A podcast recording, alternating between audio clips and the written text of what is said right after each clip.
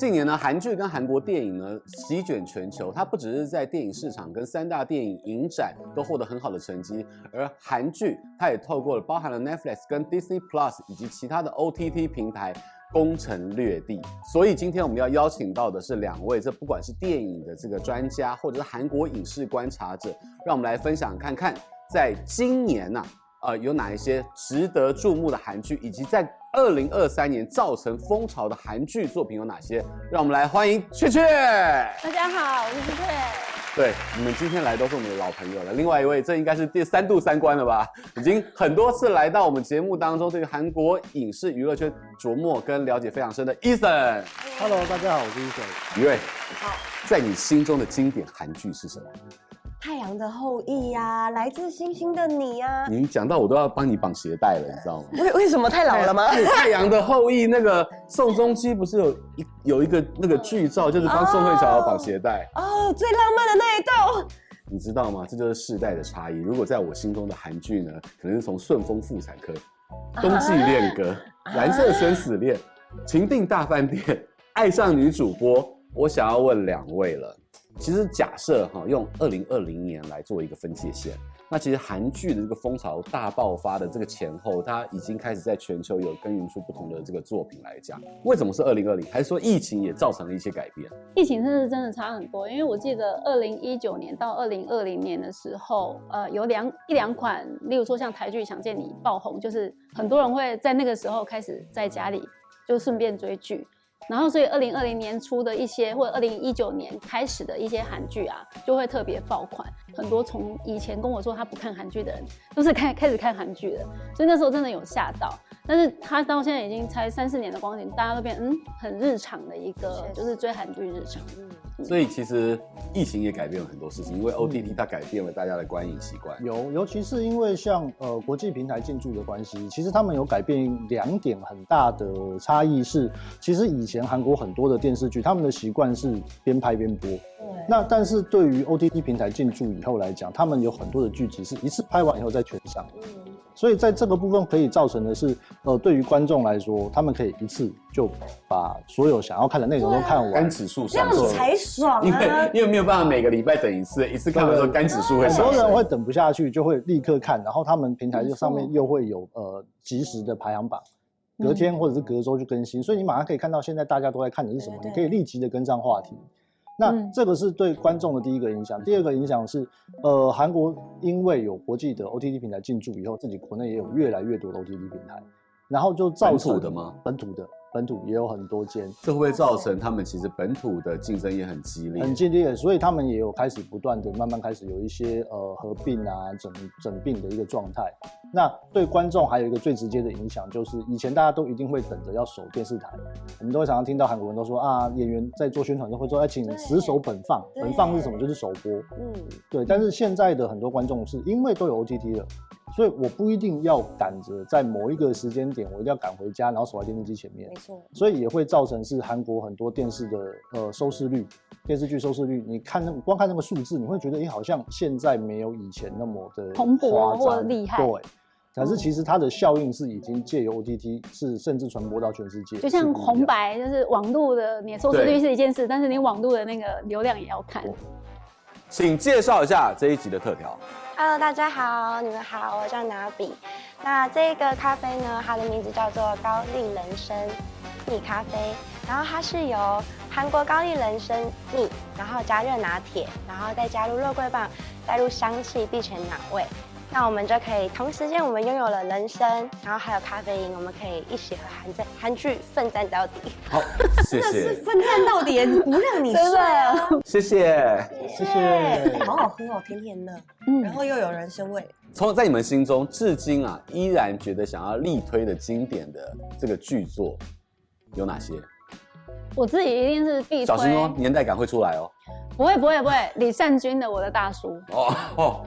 就是对，也是这一九一一八一九年左右的，这两年还是很热播哎，其实，嗯，他他一直他，我觉得这个好像经典，就是通常我跟不看韩剧的人，他们可能唯一看过一两出就会有中，就是我的大叔，但他们可能还是不去看韩剧哦，还是只只挑这种一两个这种，或者是信号，OK，这两出就是常常听到完全不看韩剧的人也会说他没有看过，就是被亲友利己，就是例如说我不追你不追我跟你绝交那种程度。因为韩剧给别人感觉有点像是。呃，有一种根深蒂固的，就是甜蜜爱情剧、浪漫的感觉。嗯、可是，是信号跟我的大叔就比较不是这一种类型。对，几乎没有什么爱情的东西。对，就是很刺激的，或者是伤斗啊，什么人情人人也不是以前那种传统韩剧，要么就是瞎眼啊，瞎演白血病啊，啊，韩剧三宝嘛，对不对？车祸、癌症死不了。对啊，车祸癌症死不了，这是三宝是不是？这必备必制胜元素。韩剧啊，就是从小时候我你牙牙学语，我们跟跟妈妈看韩剧的时候，永远都会有那种蓝色生死恋啊，对，啊绝症，然后啊要死了要死了，死到最后。对，可是现在都是很刺激的啊，像《Sweet Home》嘛，《第一批逃兵日记》这种类型的，这种也非常多人喜欢。其实它可以就是扩圈，不只是以前好像。年轻的时候看那个韩韩剧是主妇剧，背叛爱情啊，妈妈在看。对，然后你刚刚讲的这就开始包含了男生也会爱看，嗯、所以男生的心中最经典的作品是什么？其实以我来看，我会觉得，呃，韩剧应该算从两千年初期发展到现在，是他们其实、嗯、呃已经演化出了非常多的类型，不同类型剧。嗯，所以对我来讲，我会觉得不同类型的经典剧会不一样。嗯，对。像是爱情的话呢？爱情的话，其实如果以近年来来说，大家觉得最经典的一定是《爱的迫降》。爱的迫降，我投你一票。对，对我告诉你，嗯、每个男人心中都会有看看剧必看的这个就是女主角人名啊。其实我们就是很简单，就是秀智润和孙艺珍。也是三宝，也是男人看韩剧必看三宝，秀智热的孙艺珍，哥要小心哦还有 IU 我，IU 对啊，来交给你。德鲁纳酒店的，对，嗯。对，所以他真的是满足了不同的这个需求，对啊，可是这个是爱情剧的部分，但是除了爱情剧的部分以外，其实韩国他们现在也很呃擅长的是生活剧，比如说请回答系列，从请回答它是有个情怀的，对，它是有个情怀，而且它有照年代去分。就是请回答最早一九九七，然后一九九四，再来一九八八，他会把那一个年代很多一些关键的一些事件跟元素都会放进去。所以如果你是刚好在那个年代是比如说学生的时期的话，你会对他剧里面的剧情会非常有共鸣，而且它是比较温馨的朋友跟家庭之间的一些关系的东的内容。而且就是除此之外，你看到那个回到了这个像一九八八、一一九九零年代的时候，你看那样的一个世代的成长的，它共鸣包含了那时候流行乐，包含以前他们很会游行，很多政治活动，它透过一个一个事件，然后去勾起跟观众的生命的连接，所以这是很难得的事情。可是我也想要再问，我们要看一下这个排行榜，就是在这个二零二三年的这个十大韩剧排行榜，我不知道你们各自心中。各有所属，是不是？所以我们要来看一下，然后跟大家讨论一下，是不是你的心头好？噔噔，我们请美丽的一瑞爆票，第一名是？第一名就是《黑暗荣耀》，女主角还得奖，对不对？第二名《Moving 异能》，完全不可能没有人没有看过。第三名《模范计程车二》，第四名《假面女郎》，第五名《恶鬼》，第六名《大力女子》。江南顺。第七名，浪漫医师。金师傅三。第八名，走进你的时间。第九名，浪漫速成班。第十名，我的女神。室友董娜，就是吴丽秀智，吴丽秀智三宝之一，对，为大家所呈现的。好，这样的一个榜单呢，来，你们两位对于这个前三名，包含了一瑞，大家有没有共识？我觉得前三名就是。大家会互相排不一样的名次，但大概就是这三名。我是觉得前三名的顺序，我只对一二会。如果以我个人来讲，我会对调一下。我也会，我心目中的第一名、嗯，我也是对调的。无理异能，因为我觉得这个真的剧本太厉害，然后它的拍摄方式也执行程度太高了。我觉得还还有这个就是它的动画，然后它的这个美术。嗯演员们都非常的厉害，嗯，而且他在故事当中，他每一个主角他的这个超能力，能够带到出了这个故事线都很不错，嗯，还有就是听说预算非常贵啊，来跟大家分享一下，这个预算是不是要又是以某一种天花板的概念？它真的是二零二三年，其实也都八月到十二月的 韩剧史上的最高六百五十亿韩币。哦，他居然耗资六百五十亿拍，但也只占据半年了，因为后来就那个《京城怪物》七百亿就打打趴它了。啊，现在韩剧的天花板越创越高，哎，一直在增加。《京城怪物》的部分，嗯，它的这个预算其实是两季的预算哦，它不是一季的预算，它目前为止它只拍了一季，十集。对，嗯，所以七百亿是否两季？它是否两季的，但没人知道第二季几集，对不对？对，都还不晓得，嗯、只知道好像是明年会上。对，然后再来是呃两三年前，比如说像以 Netflix 来讲，他们曾经有一次有公布过，他们年度会对于韩国影视产业投资会是多少的金额，然后当年度他们最后是推出了十五部的电视剧。可是其实他们并没有解释说这个金额是全部就符合这个电视剧呢，还是是韩综啊，或者是买其他版权，或者是说，比如说他可能有一些是投资在人员上面，投资在硬体上面这一类的。然后再来是，嗯，再来是还有以韩剧的预算来说，有的时候你看到它的金额很大，可是有一些是跟地方政府合作，比如说像《阿斯达年代记》，它是真的跑到了一个。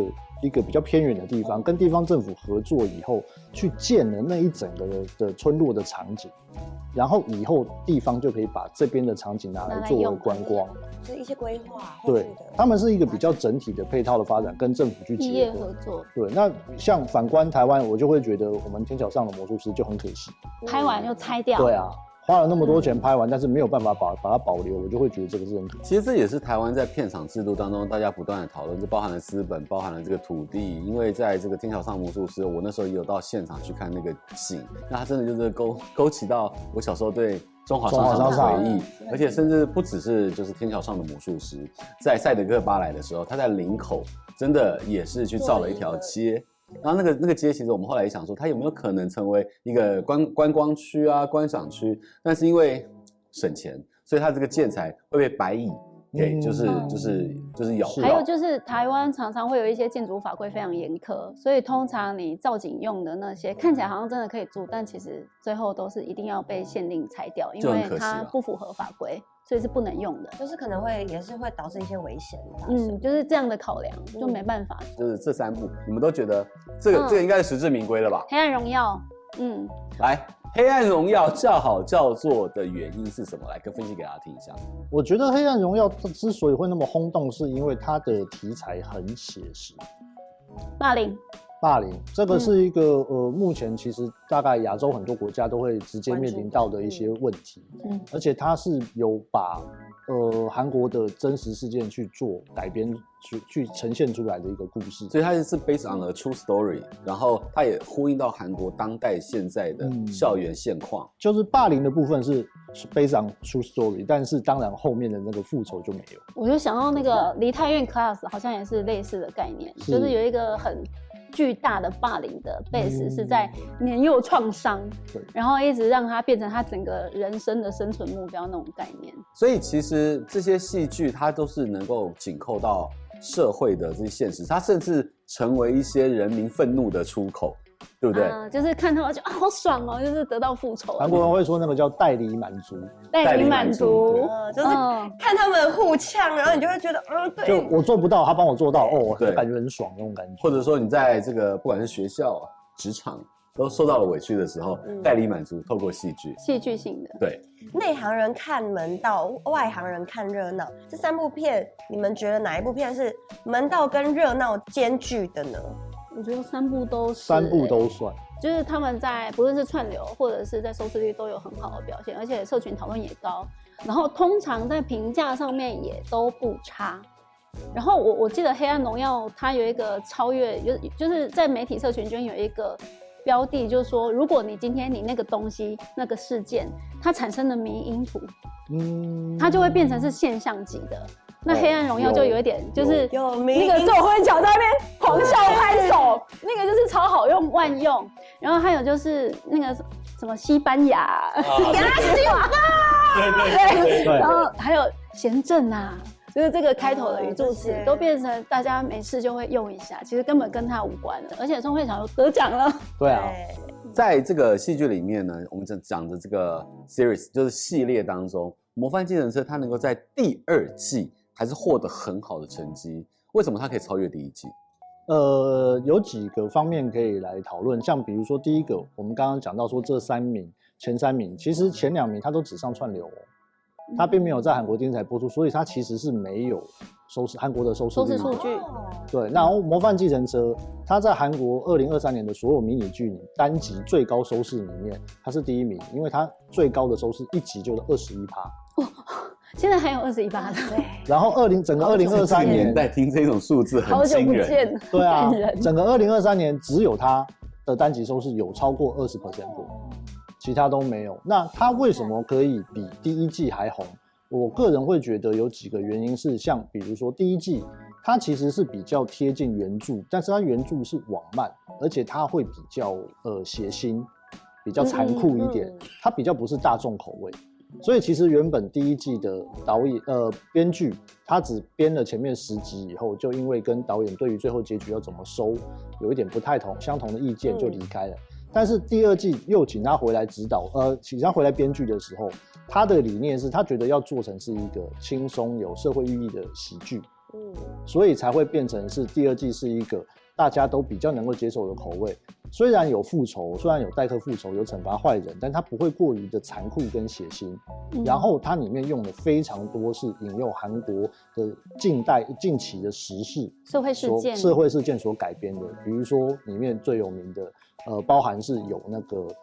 呃，东南亚的人勒赎事件，今年海外出国打工，结果变成人质人质的这个事件，他也用了。然后像呃，宗教敛财，宗教敛财也有，还有就是大家都应该或多或少会知道的胜利的 Burning Sun 事件，这个真的，他这些通通都引用进去了。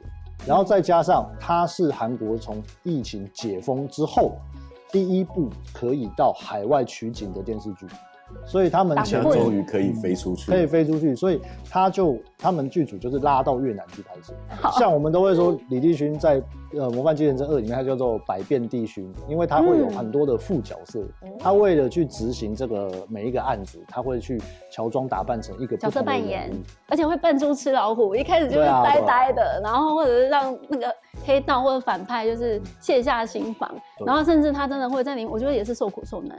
对啊，就是很很 很有。诚意的让大家看到他真的是被打、被、啊、武打戏也是拳拳到肉的，很有诚意，很精彩。所以观众朋友如果还没有看过二零二三这十部排行榜神剧的话，先从这三部先追起来好不好？这三部一定必看，不会后悔。对，韩剧也会助长一些这个社会现象的发生。对，还有哪些可以跟大家分享？其实我觉得韩剧比较明显显著的影响，像如果以饮食为例的话。那就是我们现在其实，呃，假设我们要吃饭的话，其实我们很容易会听到朋友或者是自己会想约某一个韩式的餐厅。但是如果可能在二零一零年之前吧，通常如果你要约韩式餐厅，大概都是一些对，就是标准的各种菜的那种韩国料理。要不然就是铜盘烤肉、鳕鱼烧这一类的，对，其实其实就没有什么选择。那自从韩剧红了以后，开始有越来越多出了不只是小吃类的，然后包含了一些特色类的，比如说大家都很喜欢去吃，去首尔会喜欢去吃那个一只鸡，嗯，他就跑来东区开啦。对，然后以以前我们在看呃孔刘的电影，他们那个鬼怪的时候，那里面刘英娜不是开了一间炸鸡店叫 BBQ。那个自入的品牌，那一阵子他狂在各戏剧里面做自入，结果现在，台湾到处都是，台湾好几家，而且 B B Q 进来不止 B B Q 这个品牌的炸鸡进来了，乔村也进来了，其他的很多的各家都慢慢慢慢都进来了，甚至是有些你到夜市去的时候，你都可以看得到夜市摊卖的它是什么韩式炸鸡，有哎、欸，有哎、欸，然后辣炒年糕什么这些都有。他还是不会输，咸酥鸡也没有亡。捍卫台湾咸酥鸡，大家赶快拍很多咸酥鸡的戏，这样。因为疫情的关系，重创了这个电影的生态。现在的韩国是不是也是戏剧强于电影？如果以台湾人的角度去看的话，我觉得是这样。对，整体生态来说，其实韩国演艺圈一直以来以演员这一块来说，他们还是会认为是电影演员是比的地位是比电视剧电视剧演员高的，崇高一点。对，毕竟寄生上流。像我们可以举刚刚我们那个排行榜前十大的那个例子里面，嗯《Moving 艺能》里面的柳成龙，台湾的观众他可能会觉得很陌生。但是其实他以前他就已经是固定的电影演员，机不可失，机不可失。对啊，机不可失。他 包括除了机除了机不可失以外，他有非常多的电影作品，他都是他是个很棒很经典的演员。但是那他只是偶尔会来演一下电视剧，就是像 Moving 这种等级的才会有，其他人还不一定会来演。对，他会有这么明显的分，所以会还是会有一些，还是会有一些差异。我觉得这个板块是在移动。以前电影真的是影视产业的火车头，嗯，然后呢，大家都想要去当电影咖，但是随着整个观影的生态啊，OTT 的崛起，这个版图慢慢慢慢的。在在移动，而且我们刚刚讲的，你这个电影可能上片两周到四周，上座率差不多了就会下片。可是你看，你一部剧，它可能十六集，一共八周，两个月。对，然后它可以触及到的观众跟带来的周边的产值就会更大。而且现在影集刚刚讲到，就是预算已经越拉越高了。其实有很多都已经是就是电影等级，没错，一集都搞不好都台湾台片都拍不到好几部了这样。对，所以大家真的是可以好好的在欣赏，尤其是在。这个假期期间啊，哇，有好多的作品可以透过今天我们的节目的介绍，温故知新，然后继往开来，对不对？再次感谢雀雀还有伊森来到我们节目当中，还有呃 Yuri 跟我分享的我们两个这个属于世代差距，但是都是很棒的作品。好，感谢大家今天的收看，也谢谢两位来宾还有 Yuri，拜拜，拜拜。